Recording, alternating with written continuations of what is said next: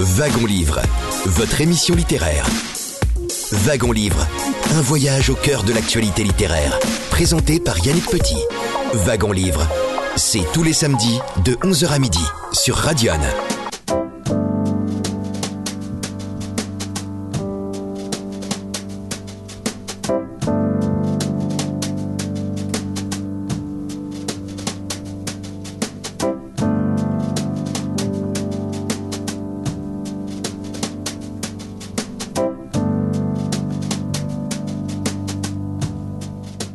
11 heures passées de quelques secondes sur euh, Radion. Un très grand bonjour à toutes et à tous. Un nouveau numéro de Wagon Livre, votre émission littéraire. Nous sommes ensemble jusqu'à midi avec une comédienne que je suis très heureux, impressionné aussi d'avoir en face de moi euh, aujourd'hui sur l'antenne de Radion, comédienne de cinéma et de théâtre. Elle vient de faire sortir son troisième livre, si je ne me trompe pas, aux éditions Stock. Troisième ouvrage très personnel, autobiographique et qui a pour titre Si tu savais, c'est merveilleux. Marie-Christine Barrault, bonjour. Bonjour. Alors Marie-Christine Barrault, rappelons tout de même, comédienne, tout le monde le sait, votre âge vous n'en faites pas mystère puisque vous le donnez au début du texte. Oui, je le donne. 79 ans, comme disent nos amis. nos amis belges et suisses. Et suisses. 79 ans. Euh, Premier grand rôle dans un film d'Éric Romer, c'était en 69, Ma nuit chez Maude. Et puis il y a eu aussi 77, Cousin Cousine, euh, de Jean-Charles, on dit comment Tachela Takela, euh, qui vous a d'ailleurs euh, valu une nomination à l'Oscar de la meilleure actrice cette année-là. Je m'intéresse maintenant à Si tu savais, c'est merveilleux. Je vous ai découverte euh, dans, ce texte très, très personnel sept chapitres, dont six consacrés à des membres de votre famille, mais aussi des hommes de votre vie, tous disparus, parce que c'est un livre, finalement, vous avez donné vie à un texte à partir du moment où vous avez interprété une héroïne qui mettait en scène et jouait sa mort sur scène, si je vous ai bien compris dès le début. Deux héroïnes. Je joue deux, pièces en même temps. Il y a une mort dans la famille. Et, Voyage à Zurich. Voyage à Zurich, où, je meurs frontalement dans les, dans les deux pièces face au public. Pas de la même manière, une de mort naturelle, mais vraiment bien, bien, bien tombé dans, le fond du trou, et l'autre en avalant une potion en Suisse pour un, suicide assisté ou une mort active, enfin je sais pas comment on peut appeler ça. Et donc ces deux pièces que j'ai jouées entre l'année dernière et cette année m'ont euh, c'est pas qu'elles m'ont ouvert les yeux sur, euh, sur le problème et le mystère de la mort, parce que le mystère de la mort m'accompagne depuis très très longtemps. Mais là, je me suis dit, il y a un rendez-vous. Il faut que, il faut que j'y aille. Il y a un rendez-vous. Il faut que je parle de la mort. Il faut que je parle de, ce que c'est pour moi que, que, de, que de vivre encore avec ceux qui sont morts, non pas de façon euh, euh, sentimentale, euh, mais de façon, comment dire, organique, comme si vraiment il, il s'était greffé sur moi tous, chacun à sa manière. Pour me donner encore plus de force de, de vie et de, pour avancer dans la vie. Alors j'isole justement une phrase euh, de votre texte. Elle se trouve d'ailleurs reproduite sur le, bandeau qui entoure euh, votre euh, dernier livre, donc qui a pour titre Si tu savais, c'est merveilleux, c'est aux éditions Stock. Voici la phrase Les vivants ferment les yeux des morts et les morts ouvrent les yeux des vivants. Et finalement, c'est disparu, que ce soit des, des maris ou des membres de votre famille, euh, finalement, euh, ils vous ont aussi ouvert les yeux. Je leur demande de m'ouvrir les yeux, je leur demande, c'est ce que je leur demande, c'est mon héritage. J'exige d'eux qu'ils m'aident à vivre au-delà de leur disparition, à vivre encore aussi pour eux, parce que c'est, c'est dans un premier temps, c'est quand même la, façon dont les morts peuvent euh, rester un peu avec nous, c'est tant, que, tant qu'il y a des gens qui les ont connus, aimés et qui, et qui les portent en eux. Mais je leur demande à tous, et même à quelques années et beaucoup d'années même d'intervalle, de me de m'aider à, ne pas sombrer d'abord dans le chagrin et surtout de, grandir de grandir, de m'ouvrir les yeux chaque instant, chaque jour, chaque. on aura peut-être l'occasion d'y revenir, mais il m'a semblé que c'était aussi une façon de se réconcilier avec certains membres de votre famille, votre mère, avec laquelle vous aviez des, des relations assez rudes, femme, une femme, une femme euh, qui a renoncé à sa carrière artistique d'ailleurs, euh, qui a oublié son, son mari. On va, on va en parler justement de votre père que vous perdez à l'âge de 14 ans et que vous aimez. euh, que j'aime infiniment Oui. et que je n'ai vu pratiquement que, que malade et, et malheureux. Et je portais ça sur mes épaules. Il est mort quand j'avais 14 ans, mais ça faisait plusieurs années que j'avais sou- souterrainement le, désir de grandir plus vite et de pouvoir m'occuper de lui et de et de pas le lâcher parce qu'il était abandonné du genre humain et, c'était insupportable pour moi. Et avant même sa mort, déjà sa, vie était insupportable pour moi. Ce le pathétique de sa vie, le désastre de sa vie était insupportable pour moi. Mais effectivement. Euh, chaque personnage, donc chaque chapitre du, du livre, il y a une histoire. Il y a une histoire avec un commencement et une fin qui n'est pas la même. Il y a une histoire qui avance pour Et- chaque personnage, pour et- chaque personne. et pour chaque personne à qui vous rendez hommage. Alors parfois vous les célébrez avec beaucoup d'affection, d'amour, parfois vous avez du regret d'avoir peut-être euh, laissé échapper euh, certains propos un peu euh, piquants. On reviendra à, à Jean-Louis Barrault. Le grand comédien Jean-Louis Barrault, qui était, qui était votre oncle, donc le, le- frère de, de Max Henry, euh, votre, votre papa, alors qui effectivement a une vie très particulière parce que sa femme l'abandonne, vous les enfants, Alain et vous-même Marie-Christine, vous vous retrouvez chez votre grand-mère maternelle. Alors aussi c'est un personnage merveilleux. Ouais, On y reviendra. Ah oui, c'est un personnage de roman, ma grand-mère. Et Max-Henri Barrault, lui, il est, il est seul et votre mère, elle, vit avec un autre homme. Oui, mais on n'est pas forcément au courant, nous. C'est ça, vous ne savez pas trop. C'était vraiment le vous- royaume du non-dit, ma famille. Et c'est, genre, genre, je, je pense que c'était une question. C'est beaucoup l'époque. hein. À l'époque, on, on disait pas les choses comme aujourd'hui. Je vois les rapports que j'ai avec mes enfants, que mes enfants ont avec leurs propres enfants, où vraiment on, on dit les choses. Mais à l'époque, on les disait pas. Ce qui fait que c'était encore plus dur à vivre. Parce que c'est vrai que je, je vivais avec mon frère chez ma grand-mère. Euh, J'avais ni père ni mère. Ma mère venait nous voir le jeudi et mon père venait nous voir le dimanche. Pas forcément tous les dimanches, mais quand même, il venait régulièrement. Et puis, une ou deux fois, il est arrivé que ma mère vienne avec un monsieur et avec deux petites filles. Et on nous a jamais expliqué qui c'était.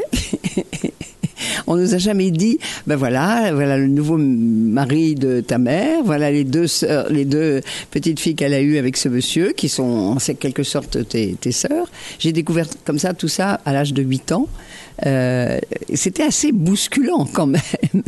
Et moi, j'étais très heureuse sur ma grand-mère. Je pense que chez ma grand-mère, je pense que j'ai eu beaucoup de chance parce que, en fait, ma grand-mère était tellement aimante, tellement, mais, mais vraiment entièrement dévolue à notre bonheur, mon frère et moi, qu'on n'a pas senti de, de frustration, euh, d'amour.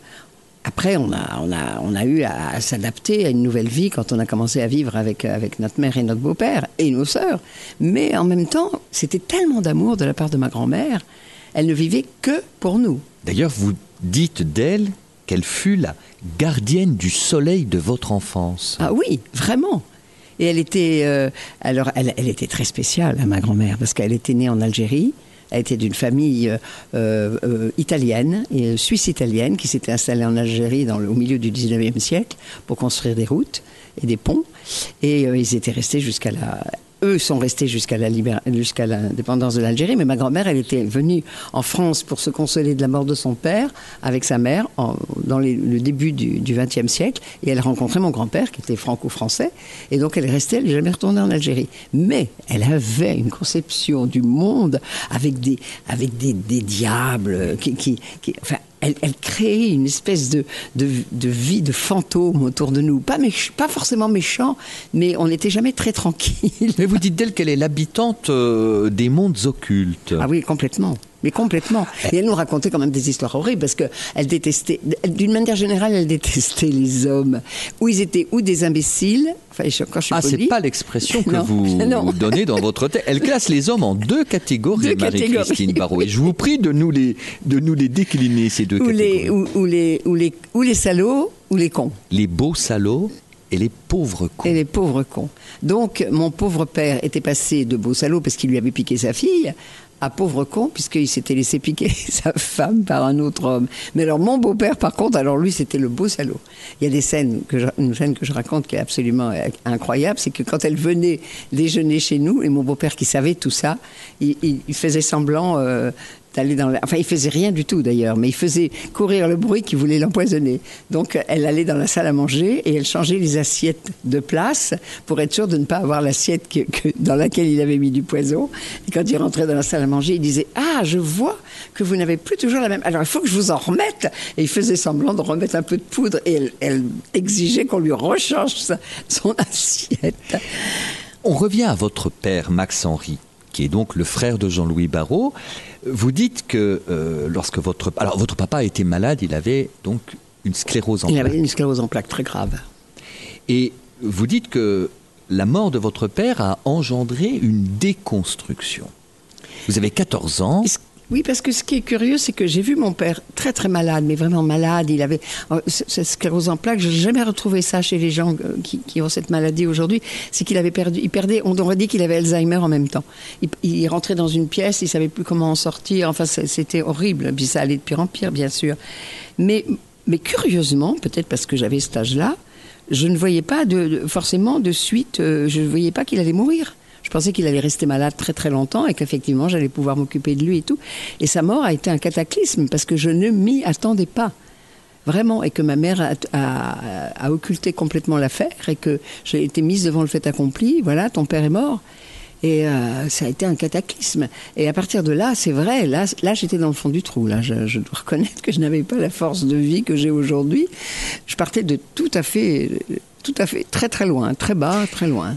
Il faut dire, euh, Marie-Christine Barrault, en fait, que votre père a été accueilli dans, dans un pavillon du, du, château ah du, nouveau mari de votre maman. Ça, c'est horrible, parce que comme personne s'occupait de lui, et là, c'est là que j'en veux beaucoup quand même à mon oncle Jean-Louis Barrault, que par ailleurs j'admirais énormément pour l'homme de théâtre incroyable qu'il était mais qu'il n'a jamais levé le petit doigt pour s'occuper de son frère, qui était, pour mon père, Jean-Louis, c'était ça, sa passion absolue. Je veux dire, dès qu'on le voyait, il disait Vous avez des nouvelles de Jean-Louis Où est-ce qu'il est Est-ce qu'il va venir me voir et tout? Et donc, ma mère et mon beau-père, et c'est là que ça a engendré une, une colère et une souffrance effrayante en moi, mais plus du côté de la colère. Comment ont-ils pu lui faire ça? Il s'est retrouvé dans le petit. Il y avait une belle, très belle propriété dans le Bordelais, qui était de la famille de mon beau-père, et il y avait des communs. Et dans ces communs, on a installé un tout petit appartement pour mon père avec un infirmier ou une infirmière selon, selon les moments, parce qu'il ne pouvait pas vivre seul, évidemment. Ce qui fait que mon père, il était dans ce petit, ce petit pavillon et il voyait arriver à toutes les vacances ses enfants élevés par un autre homme, euh, sa femme euh, vivant avec un autre homme. C'était, c'était, c'était d'une cruauté absolue. Et J'en ai parlé très très tard avec ma mère après avoir écrit mon premier livre, parce qu'elle me, et elle, je crois qu'elle elle me, enfin, elle essayait de se déculpabiliser la pauvre en me disant on a on a fait ce qu'on a pu, on n'a pas trouvé une autre solution, mais on n'a pas voulu lui faire du mal, mais c'était c'était la seule solution. Mais c'était horrible pour moi à ce moment-là, j'étais incapable de faire la part des choses. Je me disais il y a deux monstres dans cette maison, deux monstres qui sont des des, nazis, et mon pauvre père qui est une victime. Il m'a fallu du temps pour arriver à mettre les choses en place quand même.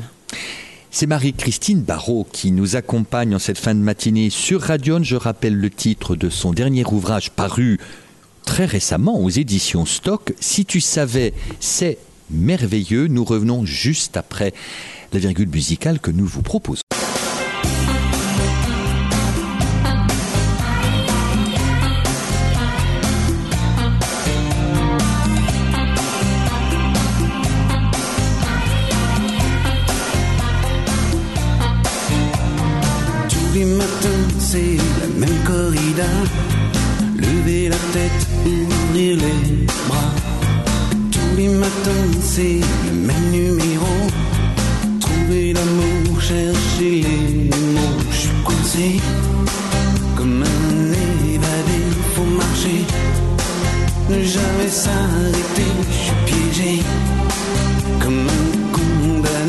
Marcher. Jamais se retourner, c'est la vie. La vie, c'est du vent qui nous souffle. Les rues c'est la nuit qui descend. c'est jamais comme avant. Il ne faut plus faire semblant.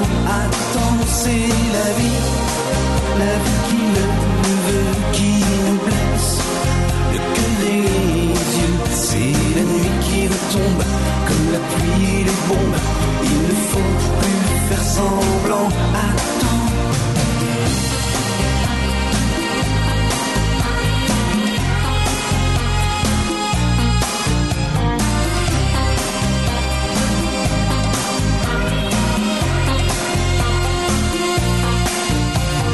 Tous les matins, c'est le même cinéma. Tendre les mains, croiser les doigts. Et tous les matins, c'est la même comédie. Chercher quelqu'un, trouver celle qui je suis coincé. Comme un révolté, faut marcher. Ne jamais s'arrêter, je suis piégé. Comme un naufragé à marcher jamais se retourner, c'est la vie. La vie c'est du vent qui nous souffle. Les rêves c'est la nuit qui descend. C'est jamais comme avant, il ne faut plus faire semblant.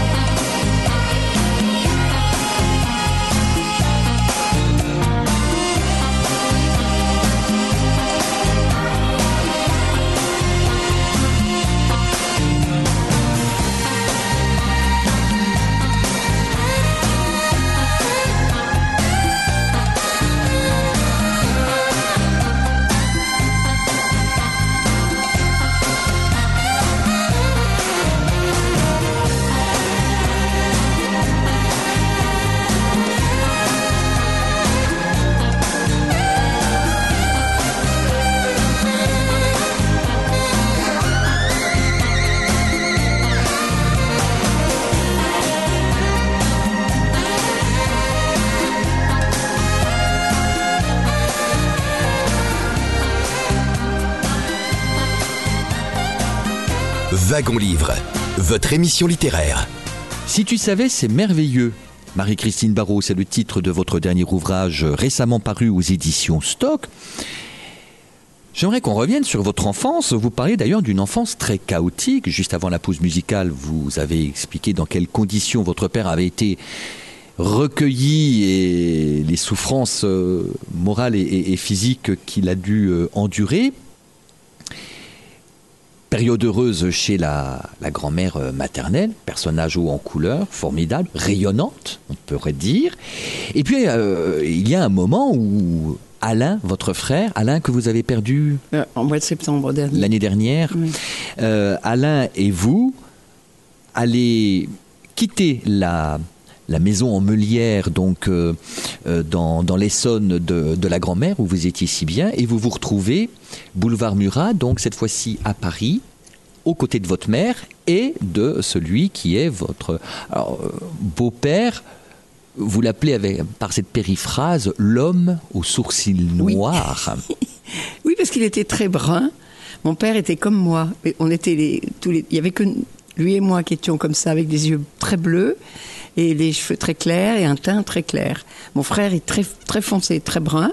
Ma mère était châtain, br- brune, enfin une brunette, comme on disait.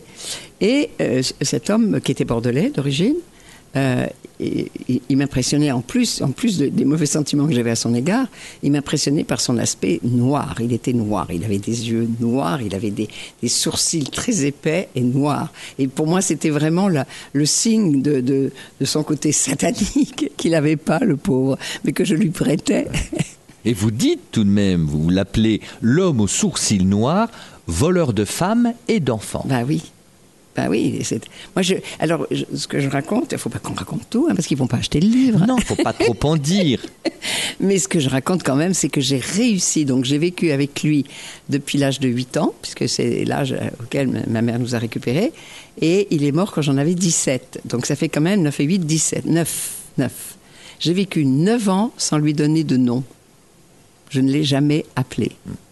C'est- une, Mais c'était une façon de ne pas vouloir le faire voilà, exister. comme s'il n'existait pas. C'est Mais ça. C'est une force de caractère inimaginable. euh, Et vous qui- étiez en révolte contre ah bah, lui. Complètement, mais c'est horrible. C'était très dur à vivre parce que quand je parlais de lui, je disais, je sais pas comment je faisais, je faisais des périphrases, mais j'arrivais jamais, je ne pouvais pas. Mon frère tout de suite s'était adapté, il avait appelé Daddy à l'anglaise, Daddy, Daddy. Da- Moi, j'ai jamais dit Daddy. Alors euh, un jour comme ça, il m'avait dit, mon beau-père m'avait dit, je, te fais, parce qu'il était très très gentil avec moi. Hein, faut pas croire que c'était, il était adorable. Il me faisait des cadeaux tout le temps, euh, et il me disait, tu comprends, je suis ton parrain parce qu'il était mon parrain, je suis ton beau-père et je suis un peu ton papa. Et, au fond de moi, je disais, il n'est rien de tout ça. Il n'est rien de tout ça. C'était horrible. J'ai mis, euh, voilà, et j'ai. Et alors là, bon, alors on va pas raconter la fin du, chapitre parce que là, quand même, il m'a fait un cadeau inouï par sa mort. Alors lui, c'est le premier cadeau positif parce que mon père, quand mon père est mort, non, j'étais dans le dans le délabrement. Il m'a fallu très très très très longtemps pour le pour pour digérer. Puis c'est la mort des autres après qui m'a accompagné qui m'a fait comprendre le mystère de la mort. Mais c'est pas celui, c'est pas mon père. C'est pas la mort de mon père. Tandis que euh, mon beau-père, oui, il m'a fait un vrai cadeau. Inouï, inouï. Parce qu'après neuf ans de mauvais service de ma part, je sais pas comment, comment ça s'est passé, une chose aussi merveilleuse, qu'il a pu, en partant, me, me faire ce, ce, ce cadeau de, de, de sa tendresse et de, et de son regard sur moi, qui m'a sauvé. Alors l'homme aux sourcils noirs, on sait qui il est, vous en révélez l'identité, puisque euh, à l'issue de chaque euh, chapitre, j'allais dire narratif, il y a une, Une lettre. lettre. intime que vous adressez aux, disparus. Donc il faut se plonger dans Si tu savais, c'est merveilleux. J'aimerais qu'on parle de Jean-Louis Barrault, parce que vous dites, euh, mon, mon beau-père euh, et, et parrain euh, était très gentil avec moi, me faisait des cadeaux. Et, et moi, euh, en, en vous lisant, parlant de votre oncle Jean-Louis Barrault, on a l'impression que Jean-Louis Barrault vous a pas fait beaucoup de cadeaux. Ah non. Non, il m'en a pas fait beaucoup. Non, pas du tout même. Alors, c'est vrai que, vous l'avez dit précédemment, c'est un immense comédien, c'est un mime, c'est un théâtre. comédien du Plus qu'un corps. comédien, c'est un homme de théâtre. C'est un homme de théâtre pour Ouais. vous. Ah oui, oui. Alors, quelle est la différence entre eu- comédien et homme de Ah théâtre? bah, non, mais parce qu'il était metteur en scène, chef de troupe, euh, euh, organisateur de tournées. Enfin, c'est un homme qui a, qui a vraiment dominé complètement le théâtre pendant, pendant de nombreuses années, avec une troupe euh, qui, qui- portait sur ses épaules, des auteurs qu'il a découverts. Enfin, c'est vraiment un grand homme de théâtre. Il y a eu une plaque qui a été mise à Paris dans un endroit dans le 14e, et on m'a demandé mon avis, euh, comédien, acteur et tout. J'ai dit homme de théâtre. Mettez homme de théâtre, parce que c'est au-delà du comédien. D'ailleurs, c'était entre nous, ça n'était pas, à part les Enfants du Paradis dans lequel il était merveilleux, mais ça n'était pas un très bon comédien. Madeleine Renaud était une très grande comédienne, mais c'était une teigne. Alors, Mais- Madeleine Renaud, c'est votre marraine. alors elle, c'était ma marraine, voyez-vous. Parce qu'en oui. fin de compte, la petite Marie-Christine Barrault, qui a eu une enfance et une adolescence douloureuse tout de Oui, même, très.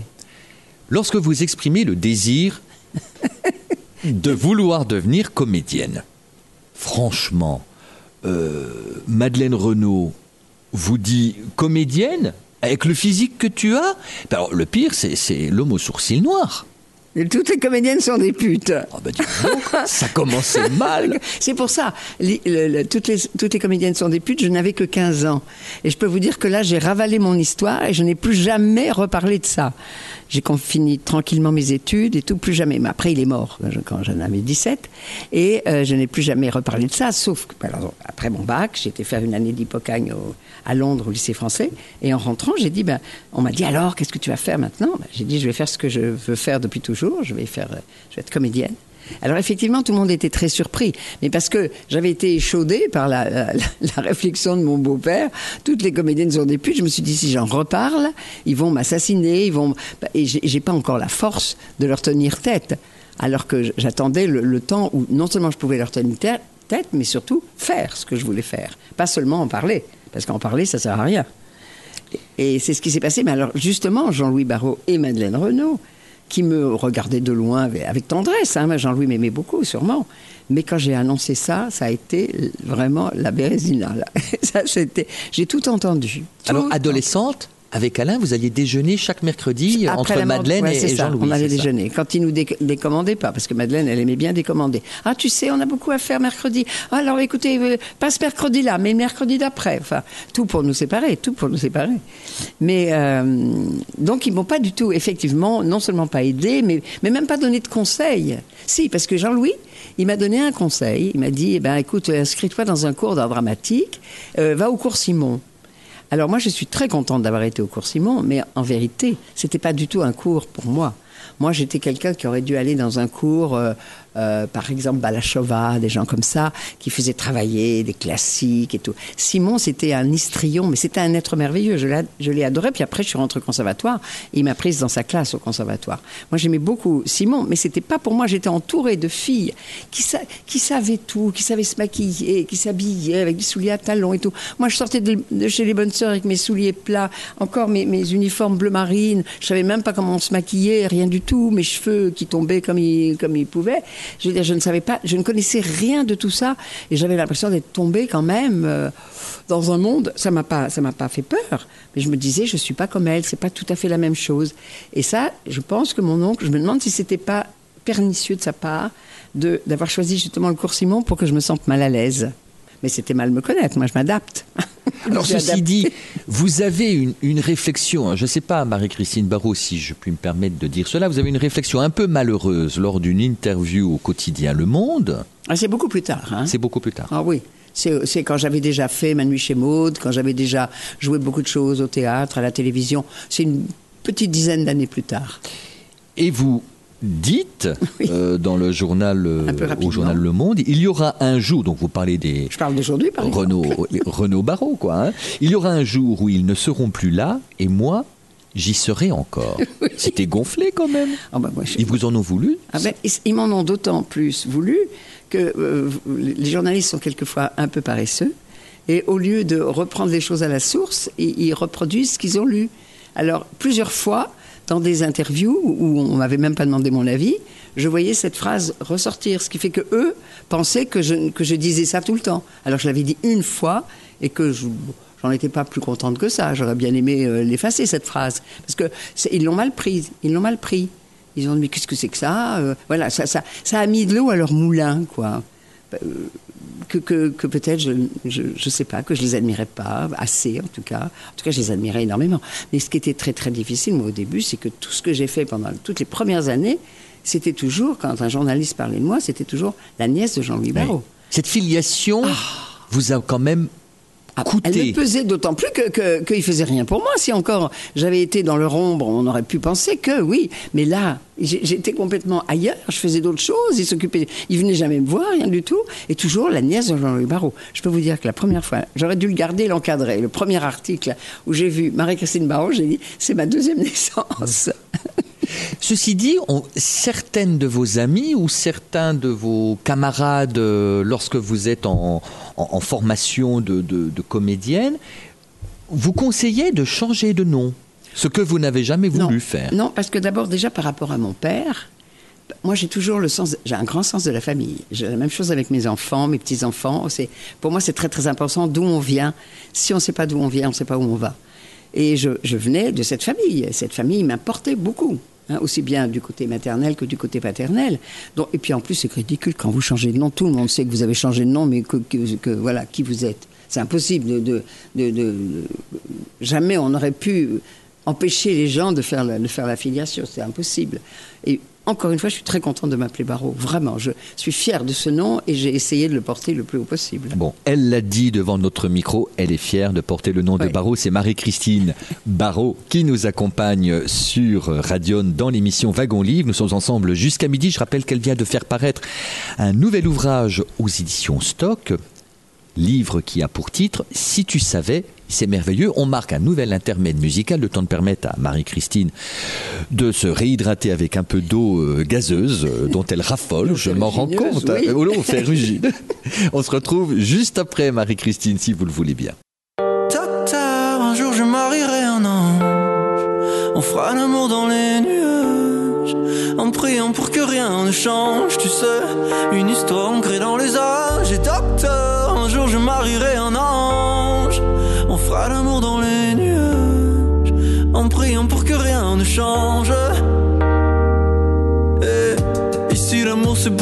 trop superficiel. On fait que te répéter un jour il tombera du ciel. Et c'est toujours le même discours De belles paroles. Bientôt vous serez à court Non.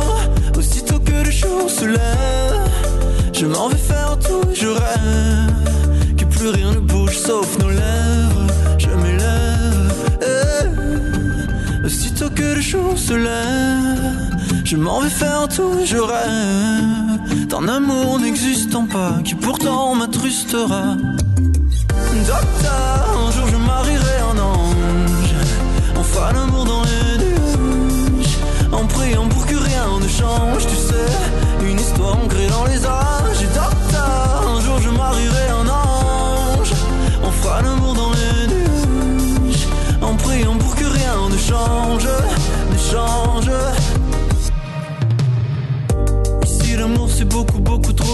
Conceptuel On fait te répéter les hommes les femmes sont si cruels. Et c'est jamais comme au cinéma. Décidément on est moins beau loin des caméras. Aussitôt que le jour se lève Je m'en vais faire tout je rêve Que plus rien ne bouge sauf nos lèvres. Je m'élève. Aussitôt que le jour se lève Je m'en vais faire tout je rêve d'un amour n'existant pas qui pourtant m'attristera. Docteur, un jour je marierai un ange. On fera l'amour dans les nuages. En priant pour que rien ne change, tu sais. Une histoire ancrée dans les âges.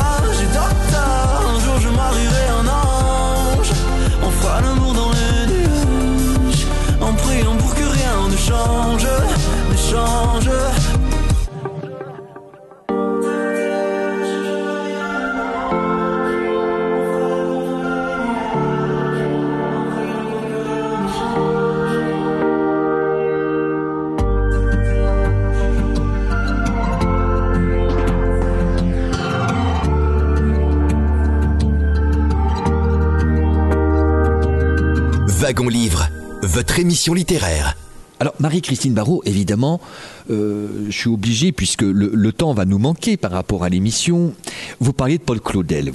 Alors, là, on revient peut-être, c'est un grand homme de, grand homme de théâtre, c'était pas un comédien, c'est un dramaturge.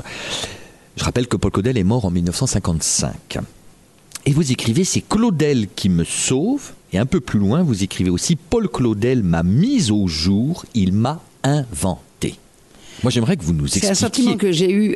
J'en ai, eu la certitude quand j'ai joué sa plus belle pièce qui s'appelle Partage de midi et que je, je voyais régulièrement quand Jean-Louis, c'est Jean-Louis Barrault qui, l'a- qui, a, qui a créé cette pièce parce que Avec Edwige Feuillère, Avec Edwige crois, hein. Feuillère, c'était absolument sublime. Et, euh, et en fait, Claudel, comme c'était basé sur une histoire vraie, euh, il n'était pas trop fanat qu'on monte sa pièce. Et Jean-Louis a fini par le convaincre. Et ça a été un des grands succès de la troupe euh, Renaud Barrault. Et moi, quand je voyais cette pièce, pour moi, c'était le sommet du théâtre. Et je me disais, je vais, non seulement je vais être comédienne, mais un jour, je jouerai cette pièce. Heureusement que je l'ai jouée, sinon j'aurais eu vraiment l'impression d'un rendez-vous raté avec, avec, le, avec le théâtre. Mais euh, dès que j'ai commencé à lire du Claudel, c'est marrant. Alors, effectivement, alors là, pour le coup, euh, je peux pas dire que Jean-Louis y est pour rien, parce qu'il mon- il montait beaucoup de pièces de Claudel, lui. Et c'est lui quand même qui a la, qui le premier monte Claudel Il y à la avait comédie déjà eu des, française. des- des- des pièces montées, si vous voulez, de, de Claudel, mais dans des petites structures, dans du théâtre un peu marginal, un peu underground et tout. Mais lui, Jean-Louis, vraiment, il a monté Les Changes, il a monté Christophe Colomb, il a monté Tête d'Or, surtout quand il, quand il a pris l'Odéon, il a monté Tête d'Or. Le soir, la première, il y avait le, le général de Gaulle qui était là. Enfin, et il a monté le partage de midi. Enfin, je- vraiment, il était très claudélien. Et, et, et je sais pas comment, tout d'un coup, moi, je me suis mise à lire du Claudel. Et quand j'étais à l'école, on a monté l'annonce faite à Marie, qui est une très belle pièce de Claudel. J'avais, j'avais à peine 15 ans. Ah ben là, Jean-Louis Jean- Barrault est dans le public Et quand là, même. il est venu. C'est la Ah seule oui. fois qu'il est venu. Oui. Et vous êtes au cours du Panloup, donc c'est un cours Un assez cours, euh, chic. hein. euh, chic et oui, oui, chic, mais avec des religieuses extrêmement intelligentes qui nous ont jamais écrasés sous le poids de la religion et de la morale et tout. Et particulièrement cette, femme qui s'appelait Madame Saint-Maurice, qui était mon, prof de maths. Et on avait une relation très forte parce que moi j'ai toujours adoré les maths et j'étais très très très très forte en maths. J'ai passé mon bac avec, avec 19 sur 20, un bac scientifique avec 19. J'adorais ça, mais bon, ça n'a pas duré. hein. Aujourd'hui, je sais à peine faire des éditions.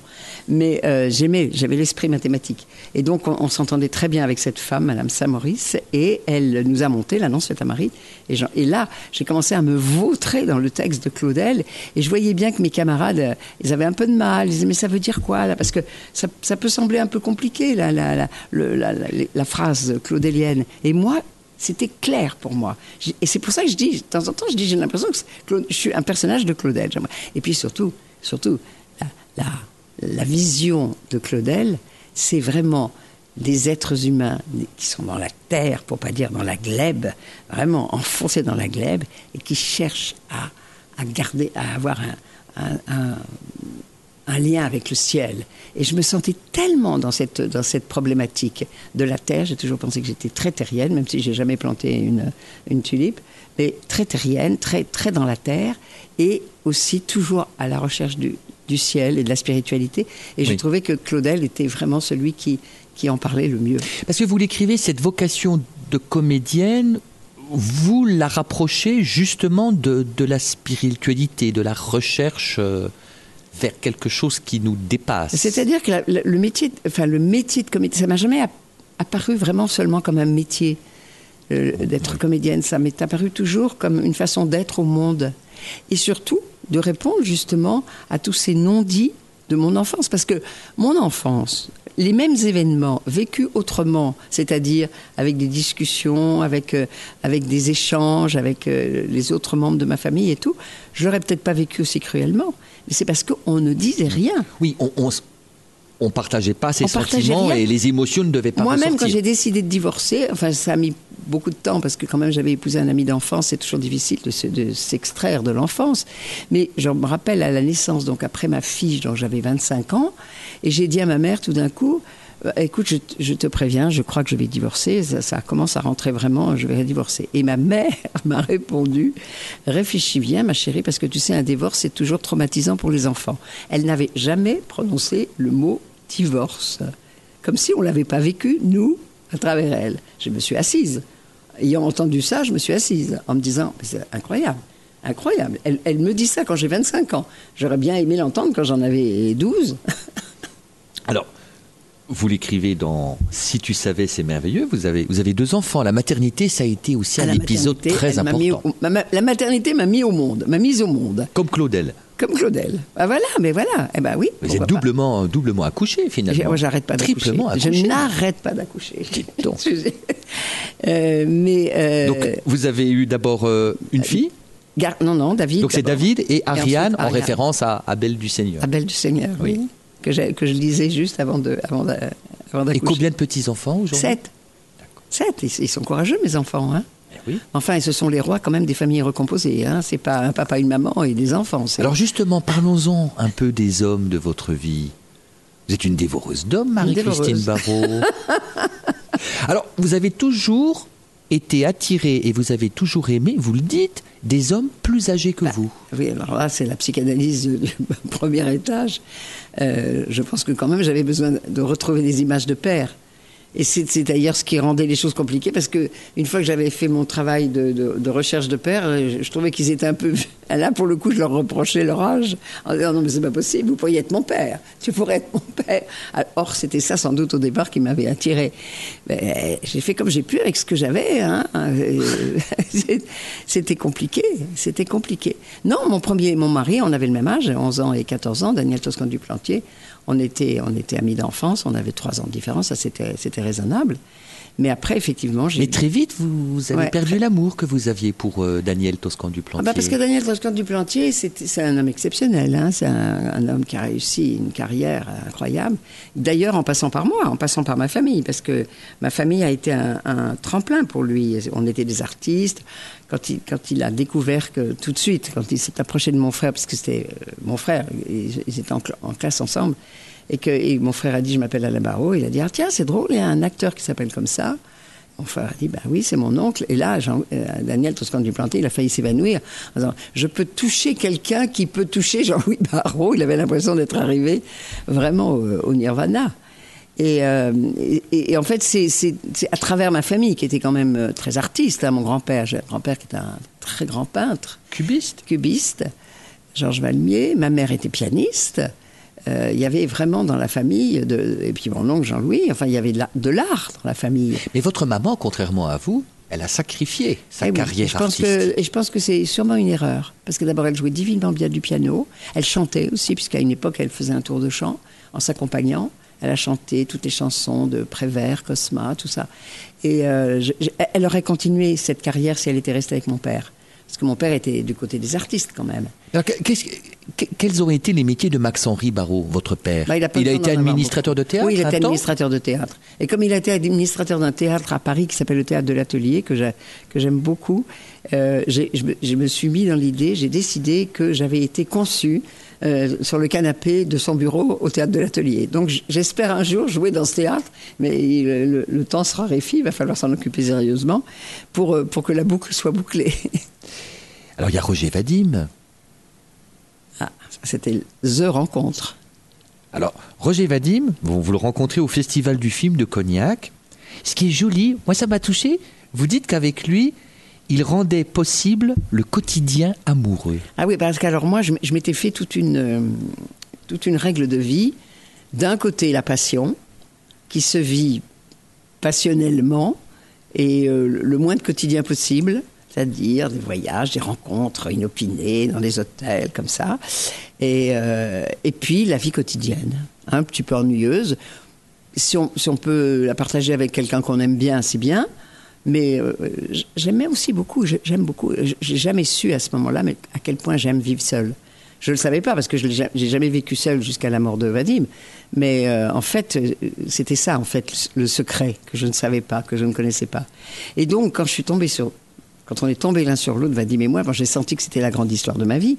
Mais en même temps, quand, au bout de trois jours, il m'a dit quand j'aime une femme, je veux tout partager avec elle, je me suis dit, oh là là là là. J'avais beau avoir. D'abord, j'avais une image fausse, comme tout le monde, de lui, d'un viveur, d'un libertin, avec toutes ces femmes, toutes plus belles les unes que les autres. Je me disais, il va jamais regarder euh, une femme aussi banale euh, physiquement que moi. Bah, et non, et si, il m'a trouvé bien. et, euh, et cette idée, je veux tout partager. Je me suis dit, bon, alors qu'est-ce qu'on va partager? Alors, les chaussettes sales, les, rendez-vous avec la, sécurité sociale, à quelle heure on mange et tout ça. J'ai dit, non, non, ça, je peux pas. Moi, je peux pas. Vivre une passion, mais pas ça. Et en fait, cet homme était tellement. Enfin, c'était, c'était, c'était sa spécificité. C'est qu'il rendait le quotidien magique. Et magique. Dès le matin, dès le petit déjeuner, il commençait à me raconter ses rêves. Et déjà, ses rêves étaient. Je dis, pas possible, tu les, tu les inventes au fur et à mesure. C'est pas possible d'avoir des rêves. Moi, moi mon rêve, le, maximum que je rêve, c'est que j'ai posé mon sac dans une, dans une table, dans un café, que je l'ai oublié. Quand je reviens, il est plus là et que j'ai plus de sac et je le cherche. C'est à peu près ça, mon, mon, mon- rêve fét- fétiche. Et Vadim, il- était dans des forêts avec des êtres surnaturels et tout ça. Je disais, et tout était comme ça, tout. Et alors, évidemment, il avait absolument pas cette, cette image du, justement, euh, à on mange. C'était le contraire. C'était, que veux-tu que je te prépare pour déjeuner ou pour dîner? Enfin, je veux dire, c'était quelqu'un qui avait le sens de la qualité de la vie à chaque instant. J'étais éblouie. Mais ce qui a été aussi très puissant pour vous, c'est que vous l'avez accompagné jusqu'à la fin de la vie. Oui, mais ça, cela dit, c'était très puissant, mais c'était quand même. euh, ça a été quand même une, une épreuve que je, dont je, dont je- au départ, je me suis demandé si j'étais capable de la, de la supporter, cette épreuve. Et puis, non seulement je l'ai supportée, mais je l'ai vécue comme peu de gens, quand je, quand je, je, je parle avec des amis qui ont, qui ont perdu un être cher, très peu de gens ont, ont pu accompagner comme ça. Quand je dis le dernier souffle, c'est vraiment le dernier souffle. Et justement, vous avez ce passage sur le chagrin. Je voudrais, je voudrais le lire parce que je pense qu'il y a beaucoup de gens qui ont beaucoup de chagrin. Parce que, en vous lisant, moi je me suis dit, Marie-Christine Barrault, elle nous dit, certes, il y a des morts, mais finalement vous incarnez une énergie, une lumière. Elle vient aussi sans doute de, la, de votre foi, d'une croyance que vous n'avez jamais oui, perdue. aussi, mais d'une d'une- d'une croyance belle carrière religieuse, remplie. mais d'une foi aussi en la vie. En la vie, j'ai une foi totale en la vie. J'adule la vie. Oui. Et la vieillesse, vous dites, il faut pas lutter contre, il faut non, au au contraire, il au faut l'accepter, la aller avec elle. Mais oui. Et cette phrase, c'est quoi? Alors la phrase concernant le, le chagrin, c'est page 61. C'est pourquoi à tous ceux qui ont perdu un être aimé, j'aimerais dire ceci. Derrière le chagrin déchirant de l'absence, il y a un au-delà. il y a cette possibilité de plonger au cœur de la douleur, de la traverser jusqu'à parvenir à un endroit sacré, soi-même. Trouver et cultiver alors ce que l'on est. Je continue, a encore deux lignes. Céder pour cela de l'amour qui a été vécu avec l'autre, amour qui ne disparaît pas avec la mort. Bien au contraire, il continue d'exister. Autrement, secrètement, il éclaire le chemin et nous pousse en avant. Votre livre éclaire notre chemin et lui aussi nous pousse en avant. Ah bah, Moi, c'est ce que j'en ai retiré. Ah bah, tant mieux, voyez-vous bah, tant mieux, parce que c'est moi je suis pas un- je suis pas une, une, une écrivaine et je, je- si je dis si j'essaye d'exprimer ces choses, c'est justement pour les partager et, et- et me dire que on vit tous à peu près les mêmes choses, hein, pas dans le même ordre, euh, pas avec la même intensité et tout, mais tout- toutes ces, tous ces événements de la vie, les, les bons et les moins bons, on les connaît tous. Et justement, vraiment, moi, ma foi profonde, c'est qu'il ne faut pas, faut pas les éviter. Mais je, raconte souvent que, par exemple, moi, j'ai, accouché à l'époque où, on parlait de, l'accouchement sans douleur, ce qui était un euphémisme, parce qu'il n'y avait, pas- avait pas de péridurale, il n'y avait rien, et que quand même tout le monde sait, enfin, en tout cas, toutes les femmes savent que de ma génération en tout cas, que l'accouchement, que la douleur de l'accouchement, elle est, elle est apparemment intolérable. Et j'avais quand même fait cette approche de l'accouchement sans douleur. Et en fait, l'accouchement sans douleur, ça consiste à accompagner la douleur par le souffle et par l'acceptation de la douleur, qui fait que euh, euh, au lieu d'être décuplée, elle est, elle, est, elle est divisée par deux, la douleur. Mais ça, c'est- une leçon que j'ai gardée parce que je crois que c'est vrai à la fois pour les choses physiques, mais aussi pour les choses mentales, morales, euh, affectives et tout. Il faut, il faut pas avoir, vous savez, en gros, il faut pas avoir peur. Ah oui. Voilà. Faut se réconcilier avec la vie et avec ce contre quoi on ne peut pas lutter Voilà. aussi. Alors, je rappelle le titre de votre dernier ouvrage, Marie-Christine Barrault, Si tu savais, c'est merveilleux, c'était aux éditions Stock. Merci d'avoir été l'invité de Wagon Livre, l'émission littéraire de Radion. Je vous salue. Et puis, je salue nos auditrices et auditeurs et je leur donne rendez-vous samedi prochain, toujours à 11h sur Radion. Au revoir Marie-Christine Au revoir, Barrault. Au revoir à Et toutes merci, et à tous. Merci pour ce moment merveilleux.